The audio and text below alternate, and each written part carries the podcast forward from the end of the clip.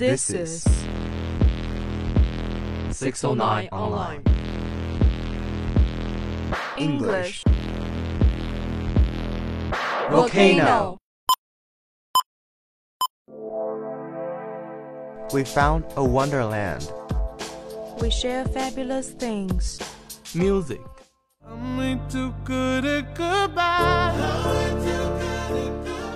Stories. Experts are unable to explain why the owls have suddenly changed their sleeping pattern. News. The United States looks forward to a new consultation on China's foreign NGO management law before the end of the year. Dialogue. But here we are. It's all good. Lana, I'm going to cut to the chase. You've already broken my heart. Shut up. No, you have, right? You can see. International thoughts. Global horizons. Open mind. Profound significance. Let's get together and set fire. Our, English English volcano. Volcano eruption.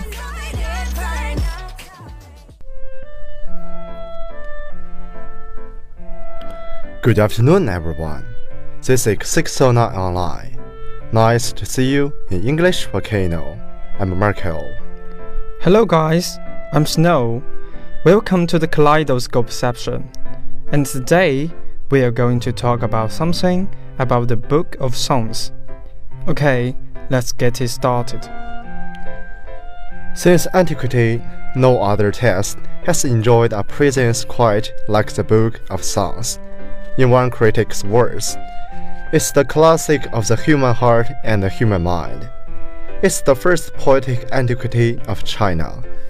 Confucius himself is said to have completed the 300 songs, another early name for the text, out of a body of 3,000.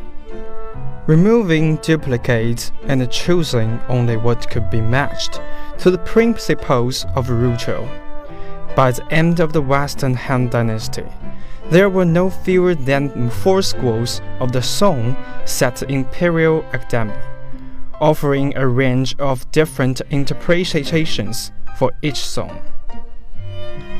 In the same way that Homer's epics took hold within the West, the Book of Songs played a role in spheres far beyond literature, with a lasting influence on Chinese civilization.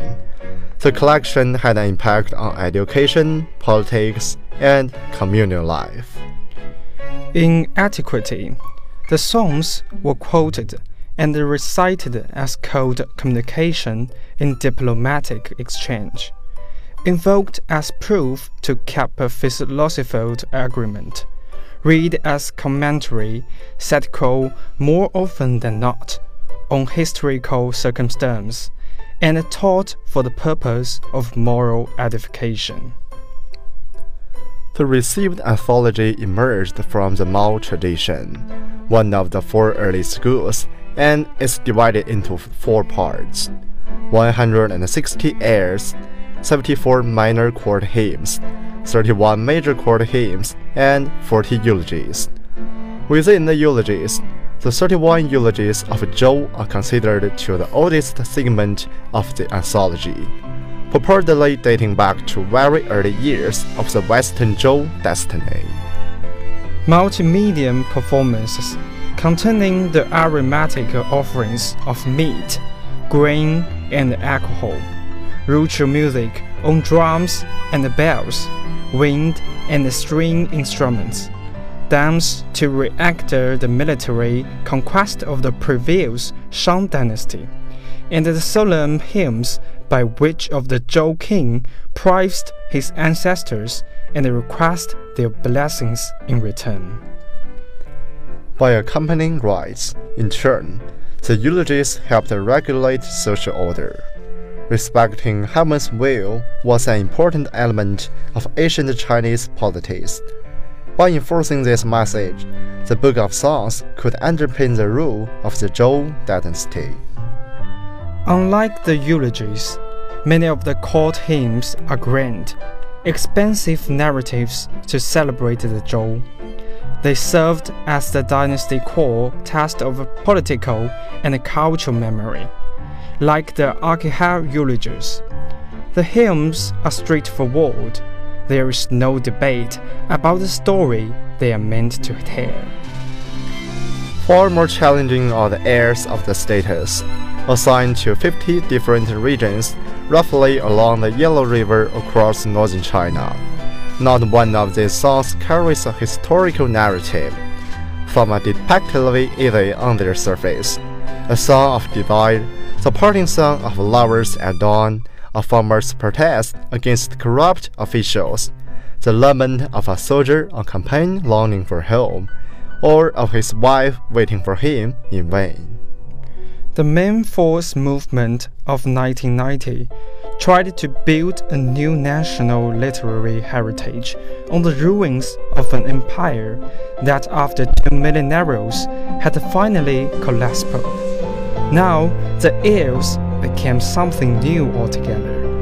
Folk muses whose charming simplicities and repetitive direction seemed to have sprung directly from the hearts of the common people. The very first and most famous air of all, Fish Hawks, is known as a happy marriage song. Already Zhu Xi had advocated a return to the words of the songs themselves. In a veritable act of literary excavation after Han and later commenters had buried them under layers upon layers of learned commentary. Okay, let's take a break.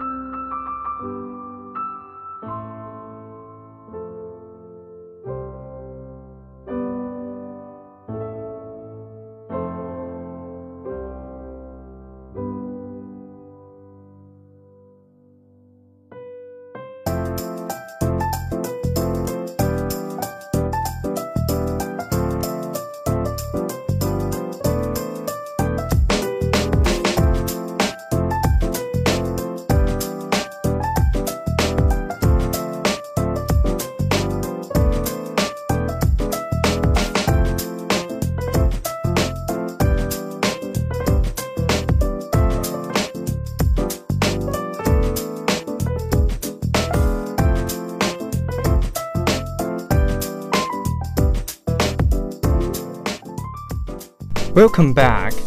And there is evidence that poems, as opposed to scholars of imperial China, always knew how to appreciate airs at face value, invoking their lively imagery taken from nature together with their expressions of desire, love, and pain. Like no other text from Chinese antiquity, the songs were cherished and hence survived. In two parallel traditions, one of learned commentary and the imperial examination system, the other of poetic memory and allusion. Remarkably, no ancient source ever shows us the airs as an innocent folk poetry.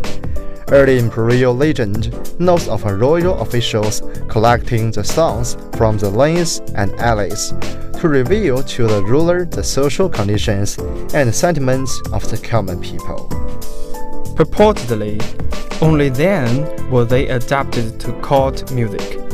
Yet, there is nothing to support such pious belief in the folk origins of poetry.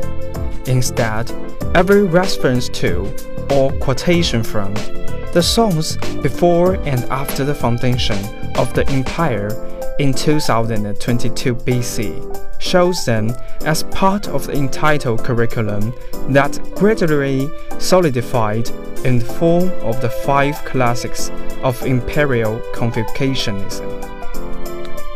In that tradition, each line could have multiple meanings. And finally, several recently discovered tube manuscripts on bamboo and silk, dating from the 4th through the 2nd centuries BC, know that Fishhawks uses the expression of sexual allure and desire to illustrate propriety in order to advance moral thought.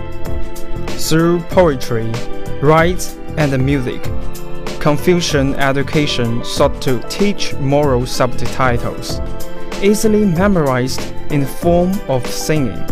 The Book of Songs helped to lay down rules for behavior.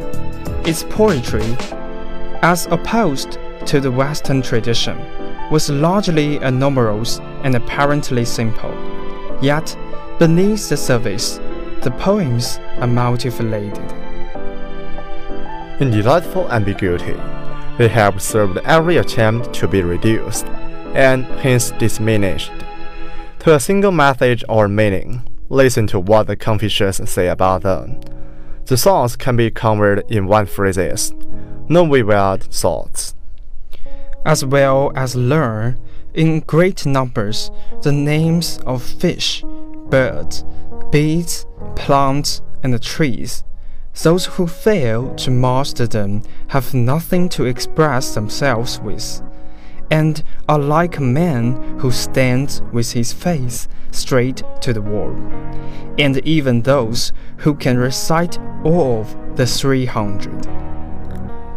If you are able to apply the poems flexibly, creatively, according to context, what use is there for them? In short, it was never about what the songs, all of them anonymous, originally meant, or where they came from. It was always about something else.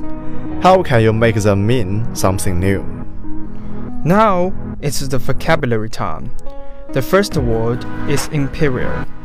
This word is an adjective, which means of or relating to an empire. For example, this was the site of the imperial court's grandest event, including coronations and royal birthdays. The last word is segment. This word is a noun, which means each of the parts into which something is or may be divided. For example, each segment contains rows from only one table. That's all for our today's English volcano. Thank you for listening.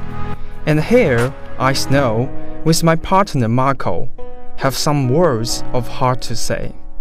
This program will be our last program this term, and here we have to say goodbye to you all. In this term, I believe that our program have brought a lot of happiness to all of you. So let's thanks to our four broadcasters, Kate, Star, Snow, and Marco, and our director Rebecca and Jay. Last but not least, we especially thanks to our group leader Simon and Anna. Without their help, we won't make a lot of progress like now. Yeah, thank you for your concern and the love for our program. In next term, I believe that our English volcano will give you guys more surprise. So please continue to maintain the love of our program. Thank you very much. See you in autumn. See you.